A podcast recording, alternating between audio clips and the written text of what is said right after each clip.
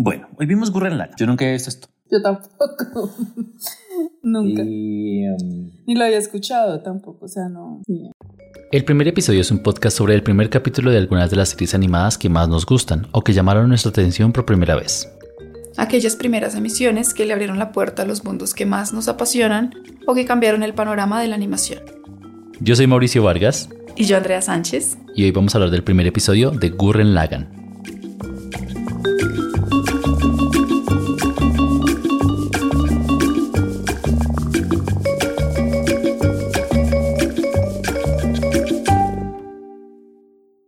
Antes de que empezara, ¿tenías alguna expectativa? O sea, el nombre no dice mucho, ¿no? O sea, no, ni idea. Ni idea qué significa. Entonces no tenía ninguna expectativa. Eh, ¿Y tenías alguna idea, digamos, al saber que era anime, esperabas algo? no, no realmente. ¿Tú? no, tampoco. Pues, digamos que al ver como en, en la portada está como el protagonista, es como un niño, imaginaba que iba a ser algo así como de, de poderes o de... O sea, como que es un niño que que descubre cosas, pero imaginaba que era algo más de fuerza, más de, más de, no, no imaginé que hubieran robots ni nada de eso. La serie se desarrolla en un mundo distópico donde la humanidad es obligada a vivir bajo tierra. Y en el primer episodio, llamado Perfora los cielos con tu taladro, recorremos una de las villas subterráneas donde conocemos a Simón, un cavador, y a Camina, una especie de renegado de la villa. Alrededor de la villa es un tabú la idea de conocer la superficie, pero Camina está decidido a subir y ver el mundo exterior. Lo que desata la aventura en este primer capítulo es el hallazgo por parte de Simón de una especie de llave taladro que puede activar un pequeño mecha con forma de cara. Me pareció que es la fantasía de un niño de 12 años.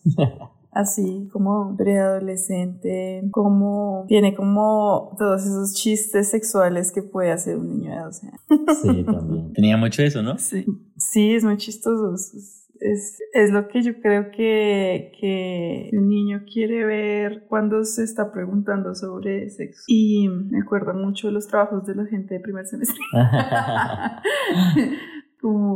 como, sí, como esa realización de fantasías sexuales por medio de dibujos anime y por medio de... Y pues que llega a ser súper estereotípico precisamente porque se alimentan de este tipo de material. O sea, la chica vale tres si es... O sea, no importa mucho si es muy guerrera o no, si es valiente o no, sino bueno, tiene... Está en bikini y todo el tiempo se trata sobre cómo se ven sus senos Ujú. y, y ya. Muy raro.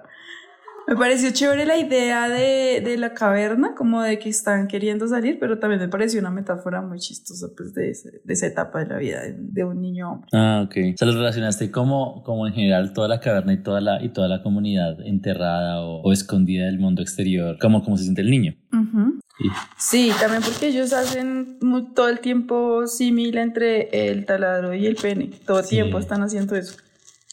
Eh, entonces, pues necesariamente llegué a esa, como a esa percepción de que la caverna, la perforación, pues es ese pasar de ese deseo del niño de querer ser hombre por medio del sexo. Sí, yo también. Yo también lo vi mucho cuando, cuando el niño empezó a, a taladrar hacia arriba y que salía entre las piernas del otro, del, del como que dice, el hermano. Ujú. Me acordó mucho esa historia de el de los frijoles mágicos que tiene un árbol que crece hacia arriba y alguna vez leía que eso es como muy la analogía así del pene de que algo de que hay algo en el cuerpo que, que es suficiente para que el niño pueda ir a conocer el mundo o sea como a escapar de su cotidianidad y conocer el mundo es como y claro o sea incluso el primer episodio será, se, se llama taladra como hacia el cielo una cosa así o sea la idea es taladrar hacia arriba y no dejar que nadie le diga qué hay arriba sino él mismo Descubrirlo. Sí, con su taladro ir a, ir a romper el cielo y, y salir a ver qué hay.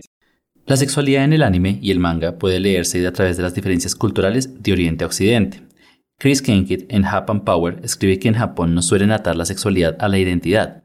Desde los 70 hay muchas escritoras mujeres y varias historias que comenzaron como fanfiction se han consolidado como géneros por sí solos, donde hay historias entre personajes del mismo sexo dirigidas a diferentes audiencias por sexo y edad. Muchos autores no tienen miedo de mostrar el sexo o la sexualidad como maneras en que los personajes interactúen o incluso se conecten profundamente, donde los personajes tienen hijos como parte normal de vivir su sexualidad, como Goku en Dragon Ball. Aún así, las series son susceptibles a caer en el fanservice y tener una serie vista local o internacionalmente por más hombres que mujeres o viceversa va a tener un efecto en la producción. Sí, también lo sentí muy sexual en muchos, en muchos sentidos. Pero siento que es muy, no sé si japonés en ese sentido. O sea, como que hay muchas analogías a cosas que uno, que uno ve como en los chistes, seguramente en otros animes o en cierto, o manga como de, de, de, lo sexual, pero aquí ya, o sea, siento que además de sumaron lo de los robots y además le sumaron lo del héroe de la comunidad y además le sumaron, o sea, un montón de cosas que, que claro, esto lleva como a la, a la fantasía extrema, incluso del, del ridículo a a esa ilusión, o sea, porque no es sutil tampoco. Sí, para nada. Pero yo creo que, yo creo que por eso entra así, pues no sé cómo se vea en Japón, obviamente no tengo ni idea en el, contexto de cómo se ve allá, pero acá cuando un niño está viendo animación, los papás por lo general no se preguntan mucho, ¿no? O pues bueno, no sé. Ah, de pronto en mi época, creo que ahora sí. Cuando yo era niña, si uno estaba viendo animación, pues ya era cosa de niños. Creo que la primera vez que empezó la gente, los papás, como a preguntarse qué tan saludable es lo que están viendo es con los Sims. Igual esto no, es que me parezca que no sea saludable, o sea, no, no tengo ninguna opinión al respecto todavía. Solo que, pues evidentemente tiene metáforas sexuales que yo creo que igual sí están, o sea, no, no es que esté no es que esté bien o mal, que esto lo vea un niño y que lo entienda a su nivel de, de niño preadolescente, pero, pero sí habla mucho de cómo se educa esa sexualidad en un hombre, pues que eso arma estructuras, ¿no? En qué mirar en una mujer, para qué sirve una mujer, ahí decían claramente una mujer no pelea, mm. eh, y que para qué sirve su, su. Sí. O sea, es como, evidentemente, pues hay, hay, un, hay un mensaje y si ese mismo mensaje está en muchos contenidos, pues obviamente pues marca una trayectoria. Y no creo que cuando un papá vea a un niño ver esto se esté preguntando sobre todo eso. Sí. ¿No? Cuando yo veía, cuando yo veía niño, yo, creo que mis papás sentían que era algo como muy moderno, o sea, mm. como como que claro, ellos llegaban a, hasta el punto de decir, bueno, ¿cómo se ve esto? ¿Usted que está viendo ahí? ¿Usted que está aprendiendo ahí y tal? Pero cuando en el momento, o sea, digamos en el momento exacto de verlo, si ellos vean algo, no sé, inapropiado, sexual o algo así, siento que pocas veces paraban a decir, no, no, no, no se ve eso, sino que lo veían como algo que ya era propio de la época de uno e intentaban era después hablar sobre eso, por lo menos mi mamá hacía. Según Video Research Japón, solo uno de cada diez hogares ve anime con una constancia semanal en Japón, y lo hacen alrededor de las horas de la tarde, donde se transmiten los shows que tienen más presencia en la cultura popular, más que por tener ciertos temas o audiencias. El manga es mucho más popular, pero es una actividad más personal. Y este estudio solo revela cifras de televisión por cable del 2018, no con la influencia del streaming en los últimos años. Hay cosas que, hay cosas que al principio pensé que no iban a resolver y, me parecía como, como que iba a ser un poco flojo en ese sentido. O sea, pensaba, si, si, la, si la serie se trata de, de no saber si arriba hay algo y crear un miedo ahí, puede ser como muy, o sea, puede crear como muchas tramas de paranoia y de psicosis muy interesantes, pero siento que, la, siento que unos ya sabrían, ¿no? Pues eventualmente van a salir. Siento que lo, que lo que lo hicieron en el primer capítulo, eh, sobre todo casi al final, abrió como muchas cosas. Ah, bueno, entonces la serie va más allá de eso. O sea, ese era como el problema del primer episodio como todas las ideas que tiene el niño y su comunidad y cuando salen es que es desconocido para él porque claro seguramente hubiéramos tenido mucho tiempo o sea si no hubieran salido del, del, de, de, la cueva hubiéramos estado mucho tiempo es viendo al niño en una cotidianidad que para él ya es pues una cotidianidad o sea ya es lo mismo de siempre que lo ponen a trabajar, que hay unos miedos a la superficie, que... Encuentra cosas. Sí, pero siento que, que esa introducción al mundo, por lo menos, hace interesante ver otros capítulos, o sea, para saber el niño porque claro, es un mundo nuevo para él como lo es para nosotros, incluso para los dos o para los tres protagonistas. Es un mundo nuevo igual que para uno, o sea, salieron al mundo exterior. Bueno, aunque la chica se decía que venía de afuera, ¿no? Que ya había estado adentro, o sea, que, pero que venía de afuera. Sí, pero yo no entendí muy bien si era afuera de esa aldea, porque dice, yo vengo de la, de la aldea de al lado. Y el otro le decía, ah, también eres subterráneo y como que pierde el interés. Ah, sí, es verdad. Pero no, no, estoy muy seguro porque cada bien cuando salieron ella estaba como muy tranquila. Ellos estaban como muy asombrados y estaba como, ah, pues sí. Sí, yo lo que entendí es que ella ya había estado afuera. Sí, yo también. Que era subte o sea, ella venía de una aldea subterránea, pero que ella ya había estado afuera. Pero igual conocía los monstruos y todo, o sea, entendía qué estaba pasando. Sí, sí, era como que más conocedora de, del contexto exterior de la aldea de los chicos. Eh, a mí me pareció, me pareció que de pronto sí se le pudo haber dado un poco más de misterio a la afuera antes de salir. Eh, jugar con eso, o sea, pues sí, todos sabemos ya que hay afuera, sabemos que hay cielo, sabemos que hay gente afuera y que la chica ya estaba afuera y bueno, pero de pronto un poco más jugar con eso de imaginarse cuando uno no ha visto el mar, imaginarse ah, cómo es el mar. ¿Sabes? Como un poco de, de, eso. De pronto no que sean más capítulos ni nada, pero sí de pronto un poco más de juego en este piloto sobre el imaginarse que hay afuera, que haya un poco más de sensualidad al respecto. Eso es lo que yo creo, la falta de sensualidad Es todo súper explícito. Sí, hubiera podido haberse creado como, bueno, si esa gente nunca ha visto el cielo y solo lo ha visto este chico Mm. y ese chico usa las palabras que tiene para decir, no, bueno, es azul. Y pues la gente que se imagine, o sea, que, que imaginario, qué mitologías puede haber alrededor del azul simplemente Sí. y crear ahí con algo, a ver qué, qué había en la imaginación de la gente antes de salir. Sí, eso hubiera sido chévere.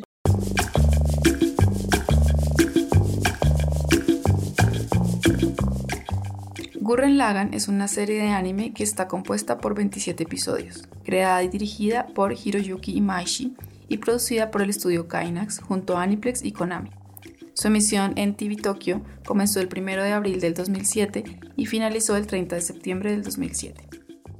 Porque sí dejaron, o sea, sí, a veces sí votaban como ciertos puntos de, ah, bueno, los papás del chico quedaron enterrados y el papá del otro también quedó enterrado. Pero era, era como una, una gota de, de, de, de, backstory y como, yo sentí un poco obligatoria, o sea, como porque necesitamos ver que esos personajes tienen una vida antes de esto. Sí. Pero no sé si, si va muy de la mano con la historia y es, o con la fantasía propia de este primer episodio, de, bueno, tienen miedo de salir, están atrapados, no, ellos sienten que están protegidos, hay una personaje que quiere salir y al llegar a este conflicto que es este personaje que los ataca al final, sea la posibilidad de que descubran el robot y puedan salir, creo que ahí no cabe nada o no cabe mucho de, de los papás del chico, o sea, eso fue una cosa muy muy pequeña que al final se sintió como una explicación, más que como una parte de la historia. Ujú. Y habían cosas así también, no sé si con la chica también, o con el jefe, también habían cosas como que explicaban las recompensas del trabajo y todo eso, pero siento que, claro, es interesante, pero o sea, habría dado para más capítulos. Sí, sí, se poderse construir un poco más esa, ese, ese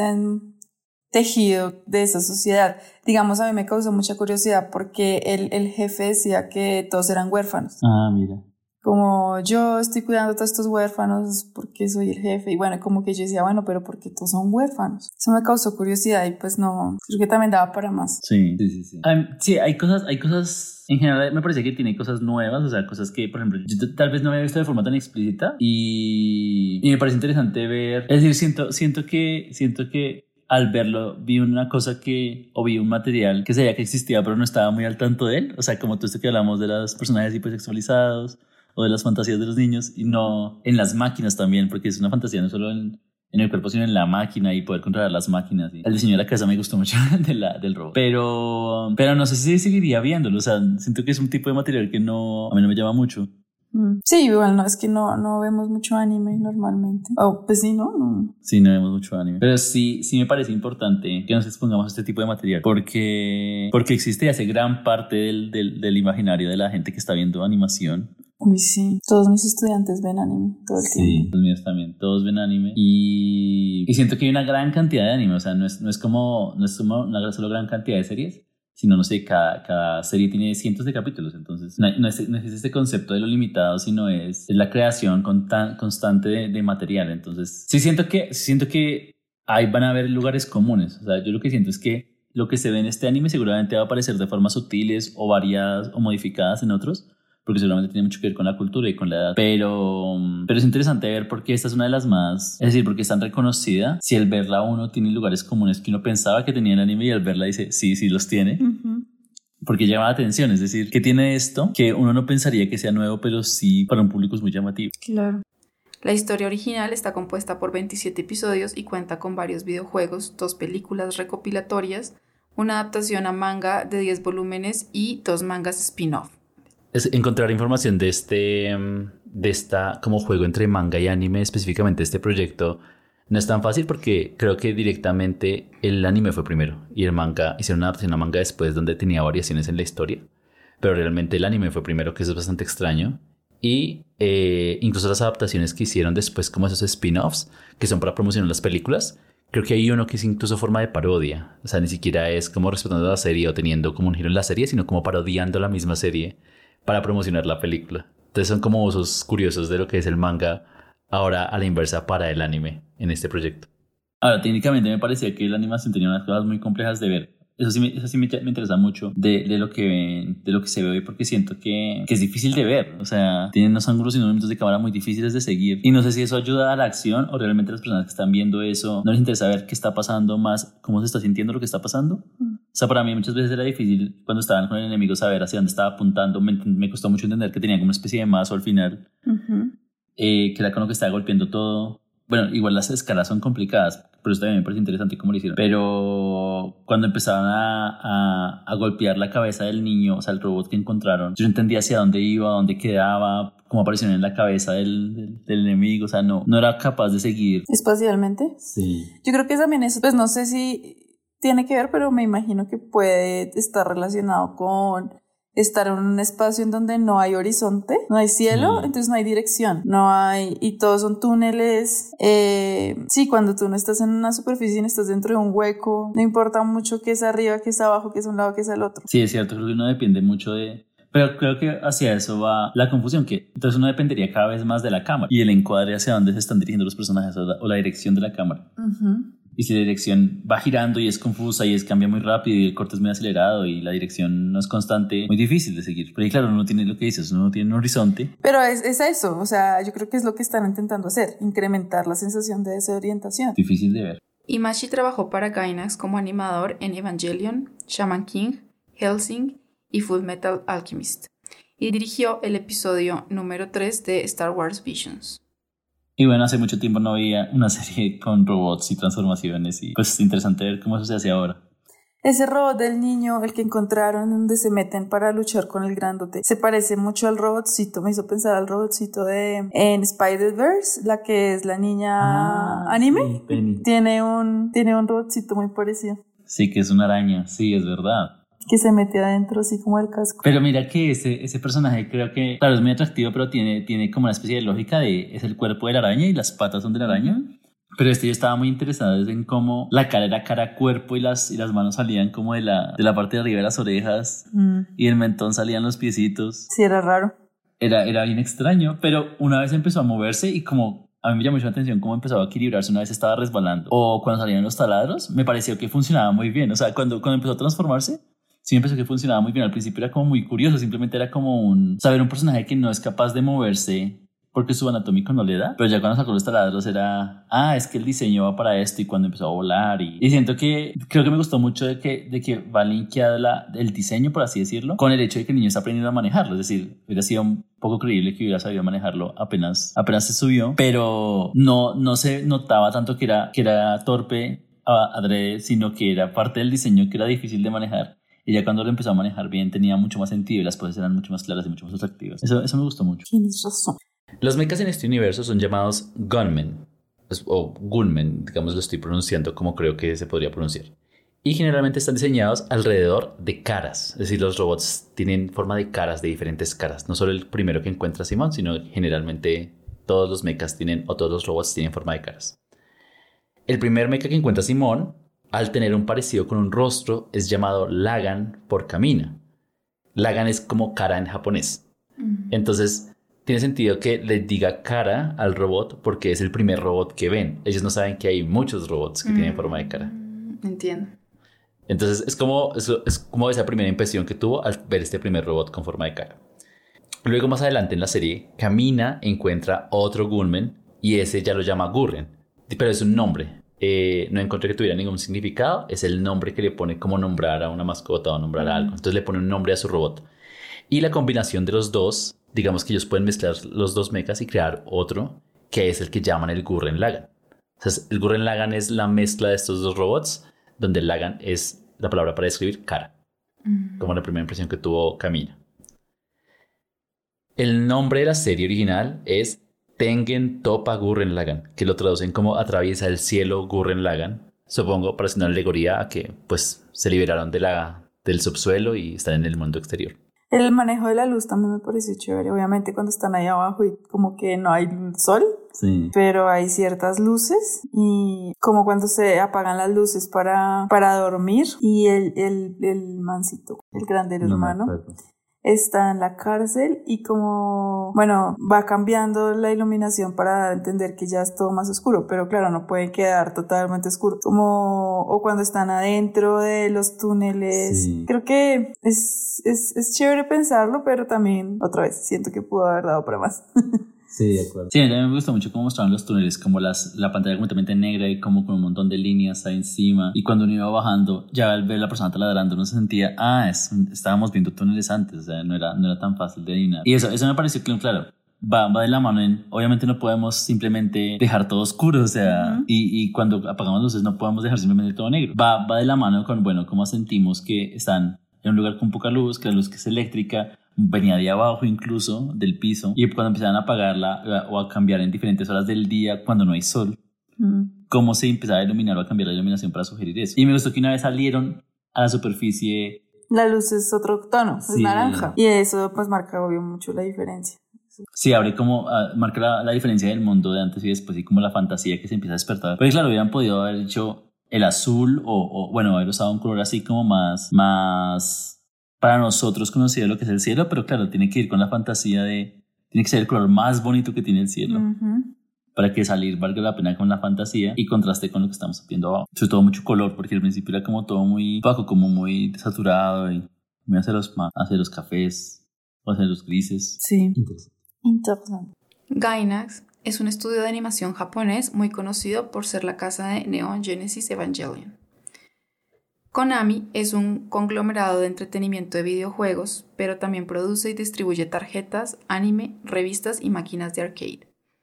También tiene casinos y clubs fitness en todo Japón. Aniplex es una compañía de producción de anime y música propiedad de Sony Music Entertainment Japón. Ellos han acompañado la producción de varios animes y han distribuido varias bandas sonoras. Hacen merchandising y eventos. Entonces, lo que más te gustó fue el robot. Creo que lo que más me gustó fue el robot. Sí, definitivamente lo que más me gustó fue el robot. Me llamó, o sea, al principio estaba muy interesado en la idea de la comunidad enterrada. Yo decía, no, pues me recordaba mucho como a Under the Dome. Ah, sí, a mí me acordó al del Piercer. ¿Cómo se llama? El ah, Snowpiercer, sí. Es, como también por eso que la sociedad está ahí metida como en una situación hace mucho tiempo, pero que no es normal del humano. Y es como Sí, exacto. Sí, crea como toda una estructura social, como que, sí daba para mucho. a mí esa idea me gustó mucho también. Sí, yo estaba muy pendiente al principio de, bueno, ¿qué van a hacer con esto? Pero luego cuando vi como no, pues es que les dan recompensas por cavar y, y el objetivo de cavar es expandir la, la cueva y lo que tienen es miedo salir a la superficie, pero no explican por qué, o sea, mm. si me dicen no, no hay nada, pero pues eso no causa ningún miedo, o sea, pues debe ser que hay una amenaza, o sea, yo pensé que iban a expandirlo más, pero ya después nos concentramos al, al objetivo del niño y el, y el, objetivo de este personaje eh, grande en salir, que tampoco me parece mal, pues solo que uno queda con la intriga, o sea, con las ganas de ver más cómo funciona esa sociedad subterránea. Y no me parece mal que se concentren en la, en la intención del niño, pero una vez sale, eh, es difícil saber uno qué va a ver. Porque creo que uno se queda con la idea de, bueno, va a haber más monstruos y va a enfrentar y va a aprender a manejar el robot y va a haber más monstruos. Pero creo que nosotros como audiencia esperábamos, o sea, pedíamos más del mundo post-apocalíptico, subterráneo de la humanidad a el niño con el robot. Sí. Pero debe ser una cosa de audiencia, o sea. incluso me parece más interesante lo que pueda pasar con, o sea, apenas presentaron ese personaje al niño que le gusta acabar porque encuentra cosas. Ahí le vi muchas posibilidades, o sea, solamente eh, eso, ese mundo con ese niño ya me me, llamaba mucho la atención. Todo lo que pasó después ya fue como que empezó a bajar el interés con el hermano grande y con todo lo que pasó después de esa pelea. Pero al principio esa idea, solo esa idea del niño que está solo en el mundo, que no tiene familia y que está metido en esta circunstancia de que tiene que cavar todos los días, pero pues le gusta porque encuentra cosas. Sí. Eh, eh, a mí eso me llamó mucho la atención. Muchas gracias por escucharnos. Si te ha gustado este episodio, compártelo en tus redes sociales. Y acompañados la próxima semana en una nueva emisión del primer episodio.